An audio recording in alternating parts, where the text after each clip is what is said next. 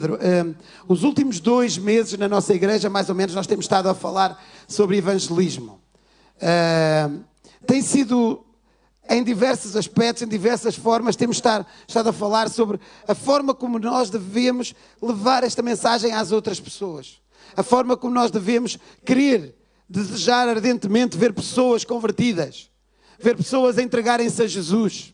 E é interessante que uh, ele fez esse desafio e eu passo a semana toda sem vontade nenhuma de falar sobre isto. Sem vontade absolutamente nenhuma de falar sobre isto. Eu não tenho vontade nenhuma. Sabem? A primeira coisa que eu tentei ler para pesquisar foi um livro. Um livro que fala da insanidade da obediência. Aquela pessoa é, é o título do livro traduzido. Uh, é mesmo estranho. É mesmo insano nós pensarmos em obedecer a Deus. Sabem porquê? Porque uh, esse, esse, livro trata um bocadinho da forma como Jesus enviou os discípulos. Quando ele envia uh, uh, os discípulos para saírem, ele diz que envia-os como ovelhas no meio de lobos, cordeiros no meio de lobos. E eu começo a ler aquele livro e começo a ficar assustado. É assim que eu vou falar sobre evangelismo? Dizer às pessoas: olha, vocês são tudo boas pessoas, são ovelhas, são filhos de Deus e agora vão para o meio dos lobos e sejam devorados. Eu, eu fiquei assustado cada vez que eu lia aquele, mais um capítulo e mais um capítulo, mais vontade eu tinha de não falar. Até tive vontade de ligar ao pastor Henrique, ao pastor, não quero incomodar o pastor Carlitos, que está de férias, mas ele passou-me uma batata quente que eu não quero vivê-la. Falar sobre evangelismo, falar sobre desafiar as pessoas a falar aos outros, a viver a Cristo para que os outros possam ver. Ser enviados como ovelhas, cordeiros no meio de lobos. que estranho. Eu não queria isso. E sabem porquê que eu não queria isso? Porque eu acho que eu não tenho autoridade moral nem espiritual para vos dizer isto. Não tenho mesmo. Eu sou uma ovelha no meio de ovelhas. Sabem porquê? Eu só estou bem no vosso meio. Eu gosto de estar aqui, é um lugar seguro e aqui falar aqui é porreira, abraçar as pessoas aqui é ótimo. E falar de Jesus e falar da minha fé é tão bom no vosso lado. Ovelha no meio de ovelhas é tão bom. É tão bom. Começa a ficar incomodativo quando o nosso pequeno grupo recebe a primeira visita que não é cristã. Não é, Miguel? Deve ser complicado. É incomodativo, sabem porquê? Porque nós já não podemos falar da mesma coisa. E se nós falarmos, como é que aquela pessoa vai olhar para nós? Como é que ela vai ver? E como é que. E vai ser. E nós começamos a ficar, porque eu cheguei à conclusão, e tenho chegado à conclusão, que eu sou ovelha no meio de ovelhas. Eu puramente sou um cristão que só conheço cristãos. E eu não me sinto com autoridade para falar sobre isso. Eu, pessoalmente, o meu testemunho pessoal, eu não sinto. Eu não sinto. Desculpem. Desculpa, Carlitos, eu sei que ele está a ver. Não sei onde é que está a câmara, mas desculpa. É, é, eu, eu fiquei assustado. Eu andei a semana toda a tentar convencer-me. Olha, Pedro, pois, pois, tu disseste que sim.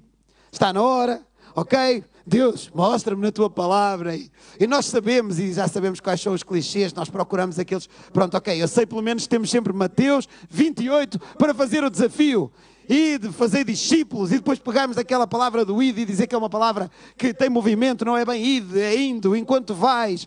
Isso é bom encorajar as pessoas a fazer enquanto vais, em qualquer sítio que tu estejas. Tu podes falar de Jesus. Eu já estava com aquela assim na manga a dizer: pronto, vai ser isso mesmo. É porque eh, a palavra, pelo menos, tem autoridade. Eu não tenho, mas a palavra de Deus tem autoridade. Ok, já estou safo.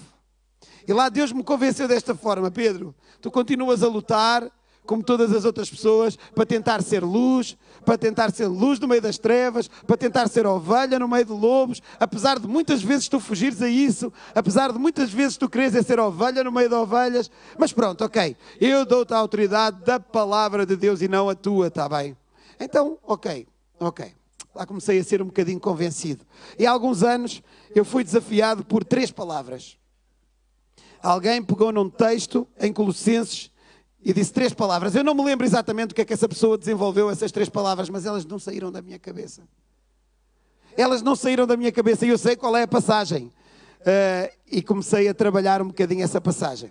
Nós chegamos ao livro de Colossenses Eu sei que vocês, uh, uh, assim com a luz um bocado escura, é um bocado difícil procurarem a vossa Bíblia, mas se tiverem telemóveis, estejam à vontade, mas se não podem confiar em mim.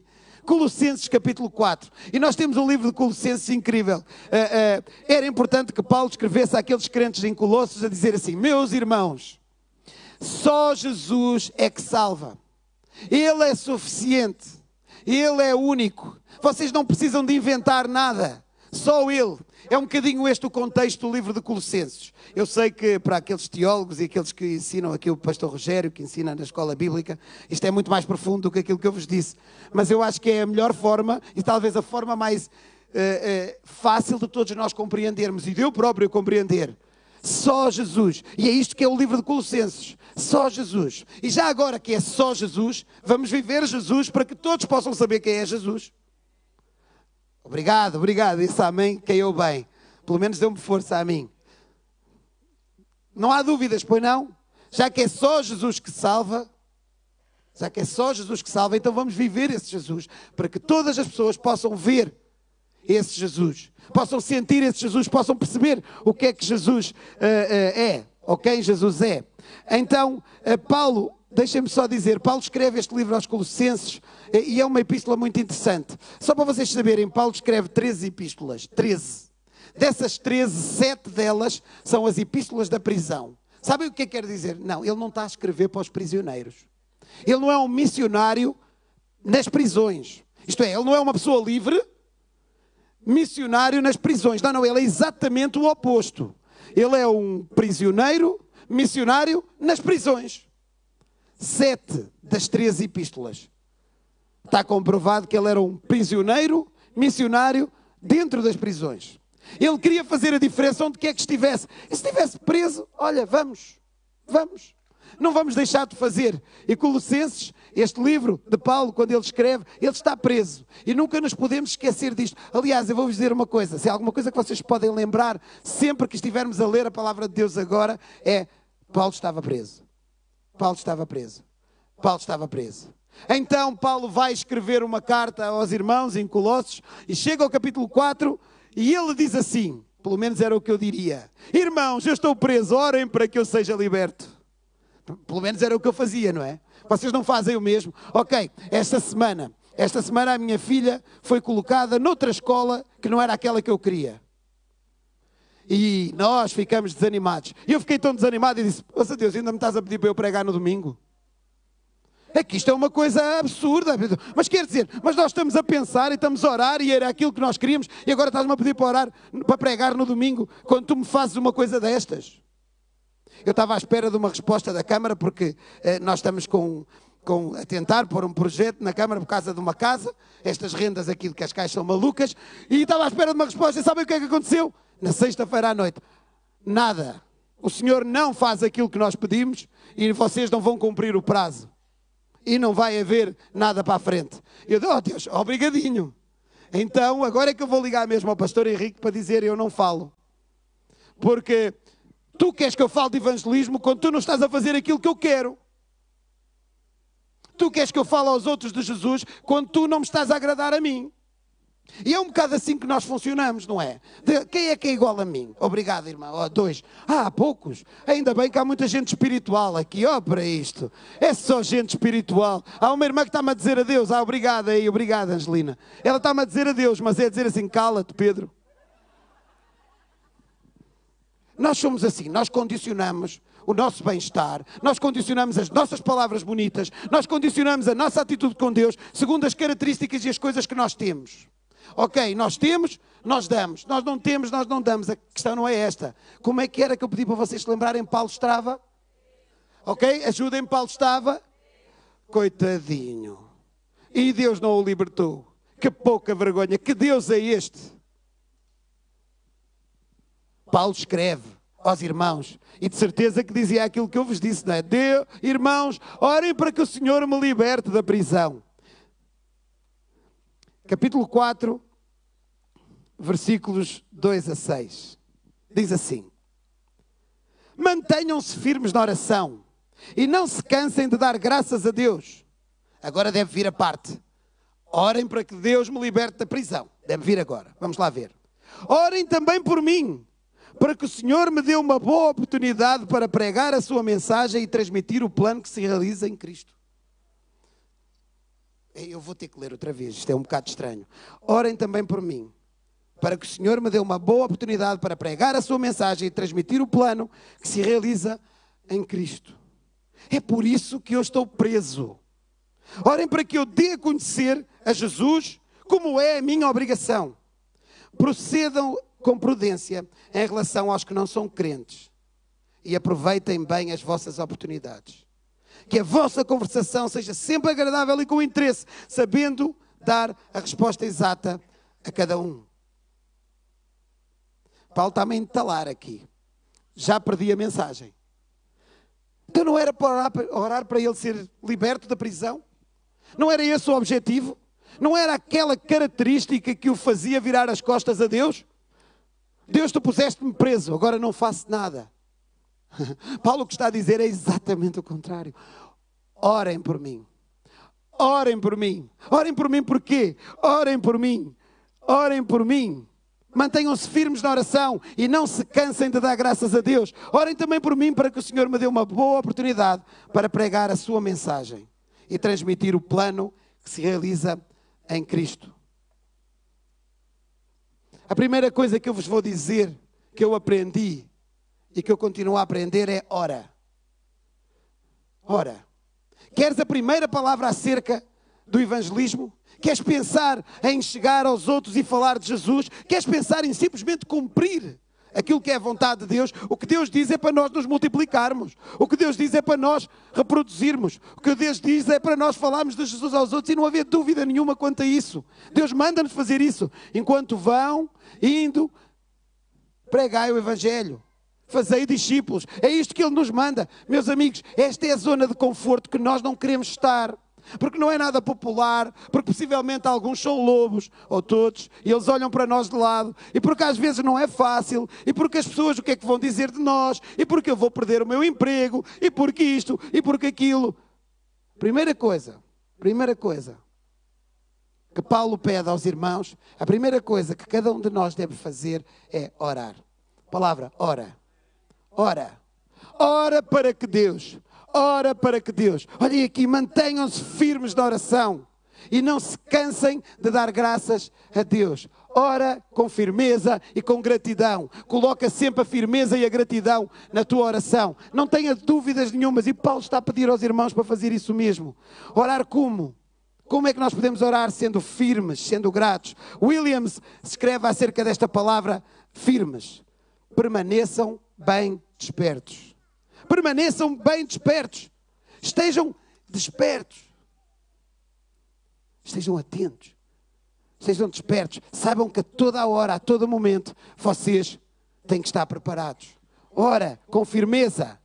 Ora com firmeza, porque tu também tens convicção de que esta é a palavra de Deus. Nós estamos a dizer, Deus, faça-se em mim a tua vontade. Oh Deus, o meu querer é aquilo que tu és. Então, se o nosso querer é aquilo que Deus é, ora para que te Deus, para que Deus te possa abrir portas, dar oportunidades. Ora, ora com firmeza, mas ora com gratidão também. Não se cansem de dar graças a Deus. Uh, McLaren escreveu assim acerca desta oração: toda a oração devia ser misturada com gratidão.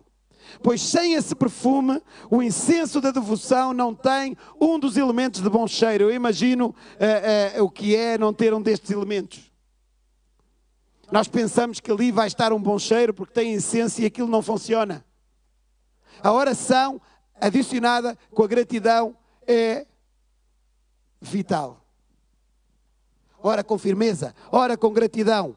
Ora também por mim, diz Paulo para que o Senhor me dê uma boa oportunidade para pregar a sua mensagem e transmitir o plano que se realiza em Cristo. Olha, olha só, olhem só a versão Almeida Revista e Corrigida. Eu estou a ler da Bíblia para todos, mas a Almeida Revista e Corrigida diz assim: orando também juntamente por nós, para que Deus nos abra a porta da palavra.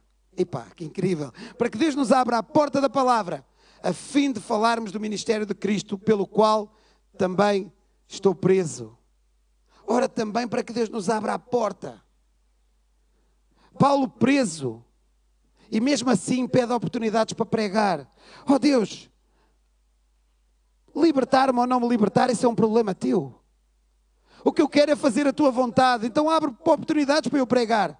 Seja com a pessoa que está ali ao meu lado, seja com o maior criminoso de todos, seja com o carcereiro, seja com o guarda, seja com quem for. Abre portas para eu poder falar de Jesus. Ora, ora, para que Deus abra portas para tu falares de Jesus. Nós oramos para Deus abrir portas para tanta coisa. Oh Senhor, ai eu queria tanto. Ok, um marido, uma esposa. Oh Senhor, ai eu queria tanto ter uma casa. Ah, eu queria tanto chegar ao fim do mês e não ser tão difícil. Ah, eu queria tanto. Nós, nós queremos sempre tudo. Ah, eu queria tanto que os meus filhos não fossem, uh, me obedecessem, não fossem tão mal educados. Ah, eu não queria que eles fizessem isto. Meus, meus amigos, nós somos sempre muito tendenciosos na nossa oração, é verdade. Paulo não estava a ser minimamente tendencioso. Ele não orou para Deus lhe dar uma aguinha para ele poder lavar o corpo todos os dias. Se calhar não tinha nada disso. Se calhar quando ele estava em prisão domiciliar podia ter, mas nem sempre. A Bíblia diz em algumas partes que ele passou por fome, por uh, maus tratos e nudez e uma série de outras coisas, meus amigos. Nós não sabemos bem, mas Paulo não estava a orar por isso. Não estava a pedir aos irmãos para orar por isso, estava a pedir aos irmãos para que Deus abrisse oportunidades para ele falar da razão, da esperança que há nele, que é Jesus. Se Jesus é a tua razão de esperança, se Jesus é o teu motivo, se é Jesus que te sustenta, que te aguenta, que todos os dias tu dizes, eu sou de Jesus, então, meu amigo, não podes ficar quieto. Ora para que Deus te dê oportunidades. A pessoa que está ao teu lado vai morrer sem Jesus. Se tu não te deixares ser usado por Deus. Se o Espírito Santo não puder usar-te para chegar ao coração daquela pessoa. Ah, mas oh, eu, é tão bom, eu conheço um rapaz que até vai àquela igreja e tal, mas se nós não mostrarmos, se nós não dissermos, se nós não aproveitarmos as oportunidades, como é que aquela pessoa vai conhecer Jesus? Nós temos que fazer a nossa parte, então temos que orar. Primeira coisa, evangelismo, pensem nisto. Ora, Ora para que Deus te abra oportunidades e aproveita as oportunidades. Ora para que Deus te abra oportunidades. Põe Deus em primeiro lugar. Põe Deus em primeiro lugar. Eu queria só fazer aqui uma pausa, porque diz assim: é para isso que eu estou preso. E esta pausa é esta. Eu queria fazer-vos uma pergunta. Eu vou pedir para todos fecharem os olhos e em oração ficarem quietos, sozinhos. Pode ser? No vosso íntimo. A minha pergunta é: Tu tens orado para que Deus te abra oportunidades? Tu tens orado para que Deus te dê oportunidades para falar de Jesus? Como é que são as tuas orações? São interesseiras, as minhas são muito. Se assim, bem-vindo ao clube, mas é triste. Tu tens orado para que Deus te abra oportunidades para falar ao teu vizinho do lado, ao teu colega de trabalho, à pessoa do café que tu vais todos os dias tomar café, aos teus familiares. Tu sabes que eles estão condenados porque eles não têm Jesus. Tu tens orado, tu tens pedido a Deus oportunidade para falar. Se sim, dá graças a Deus por isso, aí enquanto estás quieto. Se não, confessa, pede perdão a Deus e muda. Eu vou fazer o mesmo. Ó oh Deus, eu oro para que cada um de nós possa ter oportunidades para falar de Jesus a toda a hora, Deus. Abre portas para nós podermos comunicar quem um dia transformou a nossa vida, que pode transformar a vida das pessoas à nossa volta, Deus. Abre essas portas, Deus. É a minha oração, ó oh Deus, eu peço-te perdão pela quantidade de vezes que eu sou interesseiro, pela quantidade de vezes que nem estou por aí, nem estou aí, que nem estou atento Oh Deus, perdoa-me, Deus, e dá-me oportunidades, Deus. Eu quero cumprir a tua vontade. Eu quero falar de Jesus aos outros. Eu quero que as pessoas à minha volta também conheçam aquele que é a minha razão da esperança, aquele que me dá consolo, que me dá conforto, aquele que está no meu coração, Jesus. Amém. Ora, ora, ora, essa é a primeira palavra. Ora, orem, versículo 4, para que eu dê a conhecer Jesus como é a minha é, obrigação. Está certo? Obrigação. É obrigação. É o que está aí, não é? Outra versão, só para não terem dúvidas, diz assim: que eu possa pregar esta mensagem tão claramente como é o meu dever. como é o meu dever. O apóstolo Paulo era um homem da palavra, não é? E das palavras. Era um homem que chegava a, a, a, em Atenas. Nós conhecemos, alguns de vocês devem conhecer o discurso de Paulo no Areópago, em Atenas. Ele estava em Atenas, ele começou a falar e começou a falar com toda a gente e a, e a querer falar de Jesus e a pregar Jesus. E as pessoas chamaram: não, não, não, não, vem aqui agora para a frente, agora enfrenta toda esta gente. E começa a falar.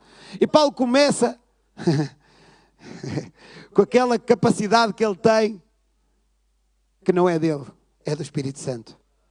Porque ele reconhecia que era completamente limitado.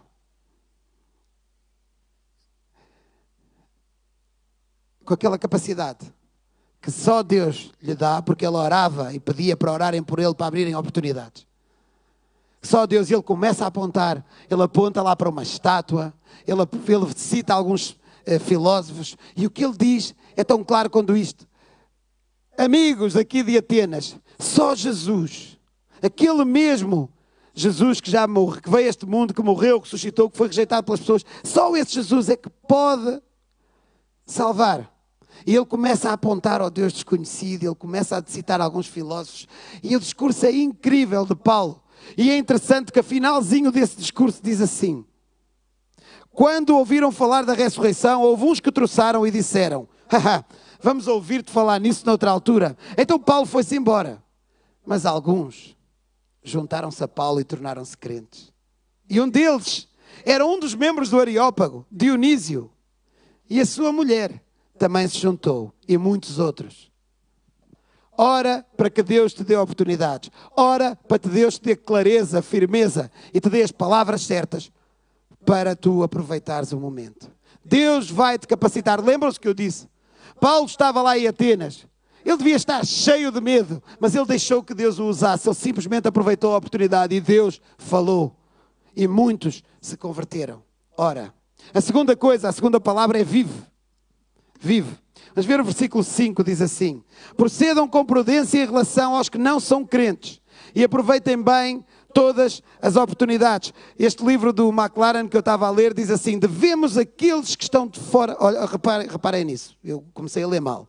Devemos aqueles que estão de fora um andar diário tal que tenda por atraí-los. Eu vou tentar passar isto é. Aqueles que estão de fora, aqueles que não são cristãos, aqueles que ainda não têm Jesus, nós devemos a eles um andar diário que mostra Jesus, que os possa atrair. A nossa vida é praticamente a Bíblia deles, diz McLaren. Sabem muito mais acerca do cristianismo, daquilo que vê em nós, do que aquilo que está na Bíblia. Porque eles não leram a Bíblia, mas eles veem em nós. Nós devemos isto às pessoas que estão à nossa volta. Tu deves isso ao teu colega de trabalho. Aquele que não tem Jesus, tu deves isso a ele.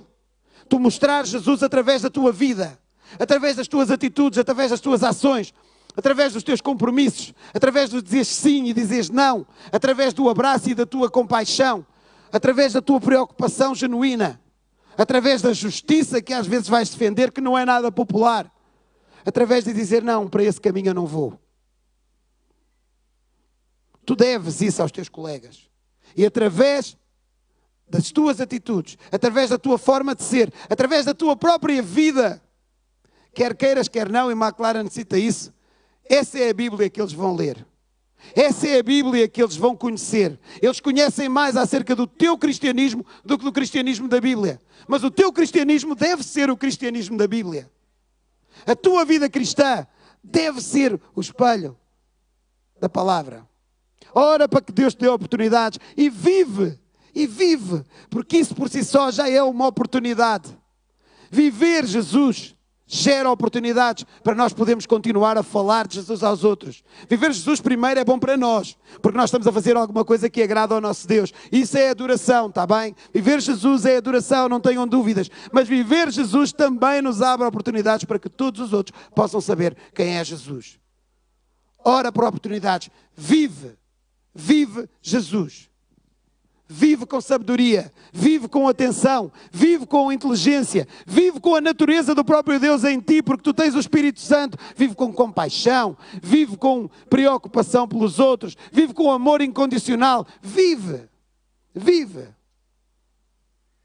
Há pouco eu achei muito interessante a irmã Etelinda, é isso? Onde está a irmã? Está por aí? Oh, eu gostei muito quando disse primeiro que já tinha passado o bom cheiro de Cristo àquelas pessoas. E, que, e depois disse, e algumas vezes eu até já convidei para vir aqui à casa do Senhor. Sabem uma coisa? Primeira pessoa, a primeira vez que aquelas pessoas veem Jesus é através da sua vida, é através do seu bom cheiro. E depois tem a oportunidade até para convidar para a igreja. Mas sabem uma coisa? Se nós não vivermos Jesus, quando as pessoas vierem aqui à igreja vão dizer que são enganadas. Então o Pedro convidou-me e ele é uma besta. Desculpa lá, eu sou um homem do norte, às vezes saem estas coisas. O Pedro convidou-me é o pior exemplo que há à face da terra. Nunca está contente com nada, está sempre irritado com tudo. Aí agora convida-me para vir aqui, mas isso é viver Jesus. Ah, pá, vou-me embora, fui enganado. Eu estava a pensar que vinha para aqui para um ringue de boxe. Para boa gente a queixar-se. Mas estou aqui com pessoas alegres, felizes, a celebrar Deus, de braços no ar. Alguns até puseram desodorizante. É isso? É isso, então vão-me embora. Vive Jesus para que as pessoas saibam quem é Jesus. Queres falar sobre evangelismo? Ah, eu sou do evangelismo, eu até sei os quatro pontos, eu até sei as seis janelas, eu até sei não sei o quê. Há uma série de estratégias neste mundo que nós podemos usar para falar de Jesus. Mas olha, digo-vos uma coisa: a primeira, em primeiro impacto que a irmã deu naquela pessoa foi o bom cheiro de Jesus. E ela possivelmente não, não lhe contou os quatro pontos. Mas ela vê os quatro pontos na vida da irmã. Porque o bom cheiro de Jesus tem os quatro pontos, os seis janelas, ou os cinco pontos de Romanos, ou, ou o livro de Isaías, ou outra coisa qualquer. Porque é Jesus que está ali. É Jesus que está ali. Vive. Viva Jesus. Viva Jesus. Deus quer que nós entreguemos as nossas vidas a Ele, como está aqui, procedam com prudência em relação aos que não são crentes. Aproveitem bem as oportunidades. Em qualquer uma das circunstâncias, nós devemos e podemos trazer glória a Deus. Reparem nisto. Uh, o mesmo versículo, noutra versão: Andai com sabedoria para os que estão de fora, remindo o tempo.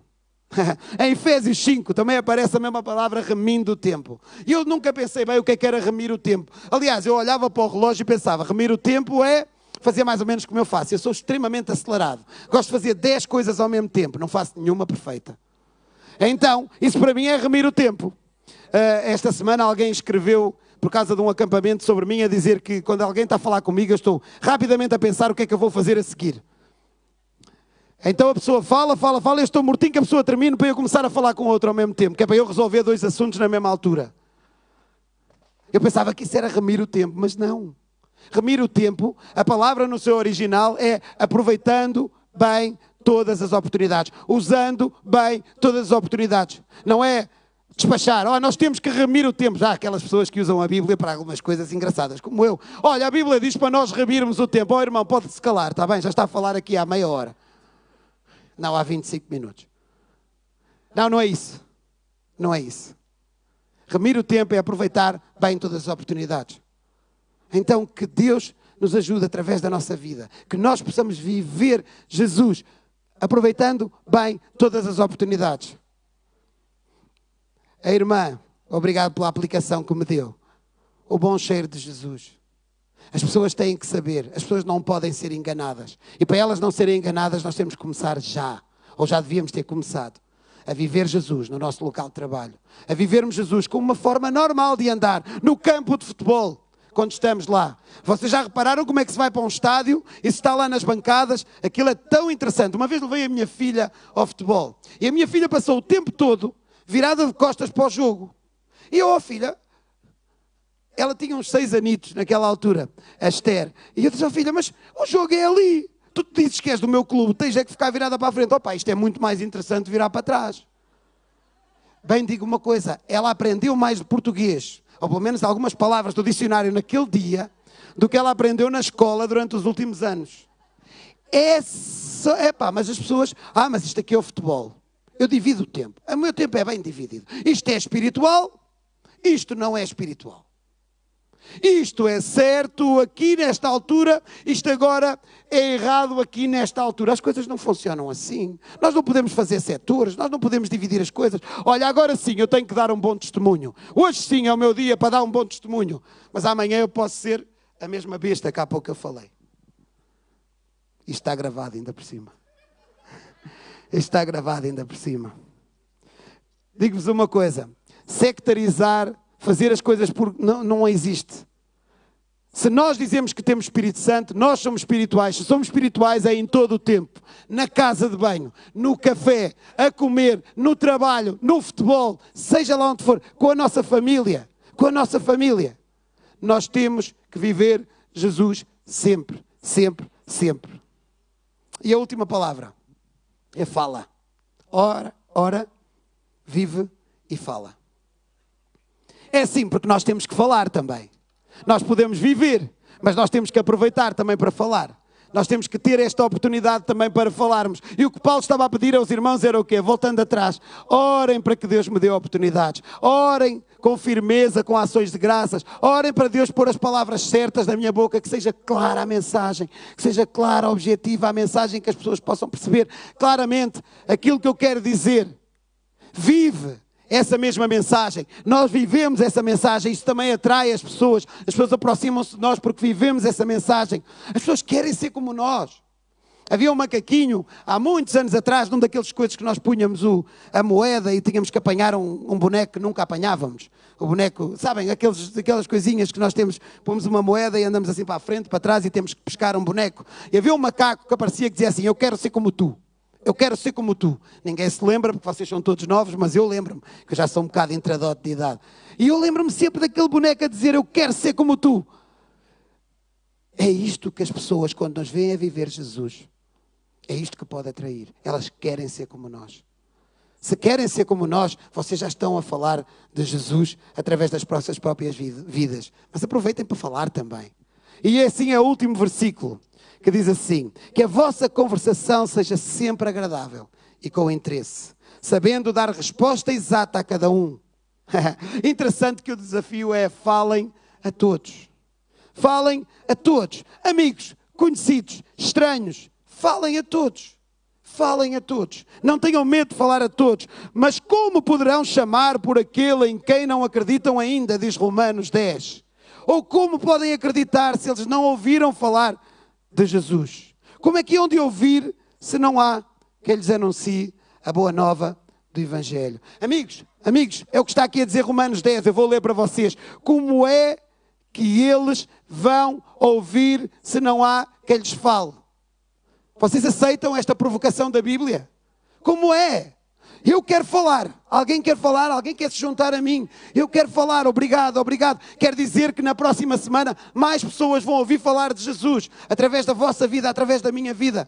Não só ores por, por oportunidades. Viva a vida que Jesus te manda viver para que todos vejam Jesus. Mas fala também.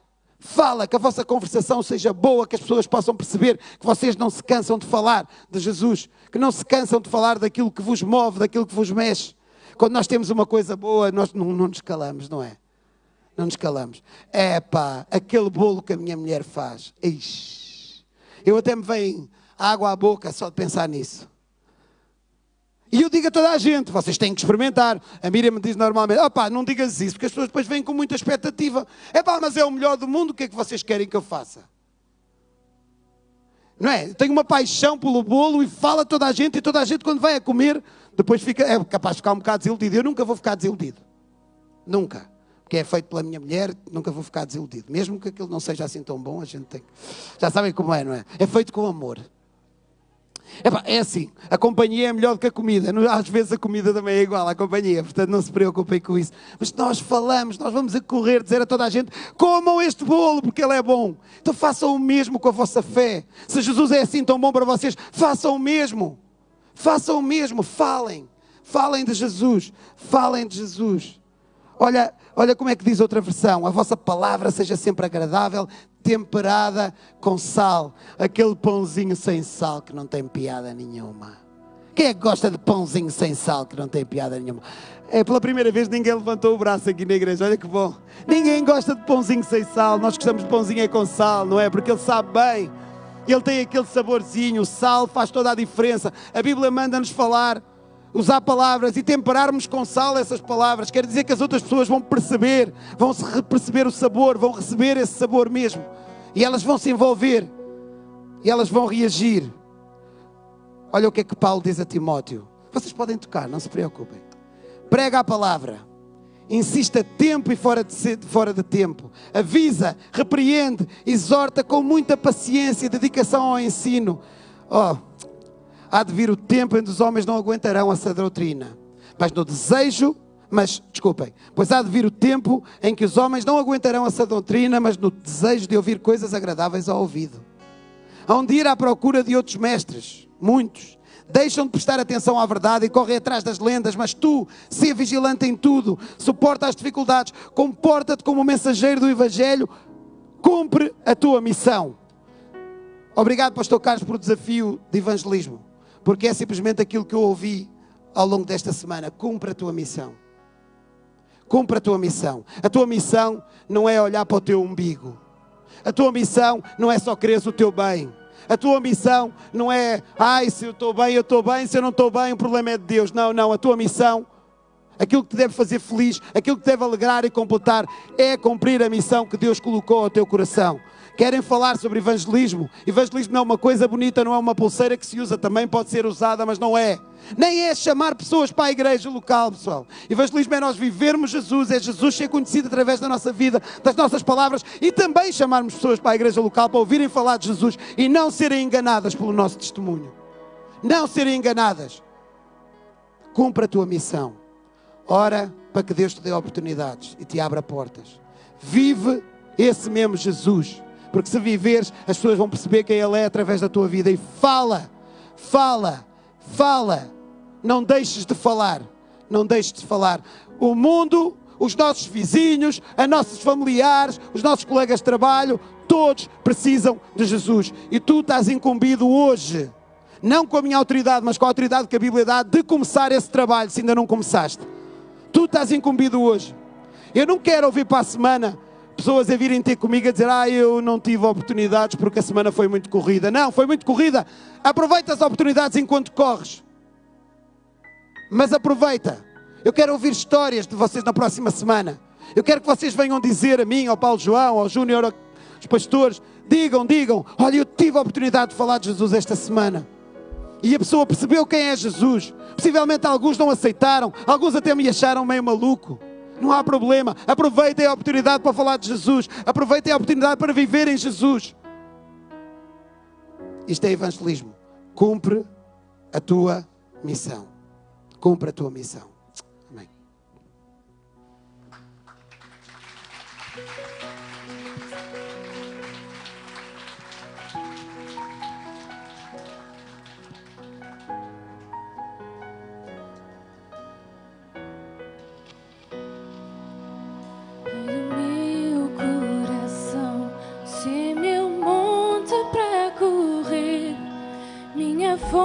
Fonte para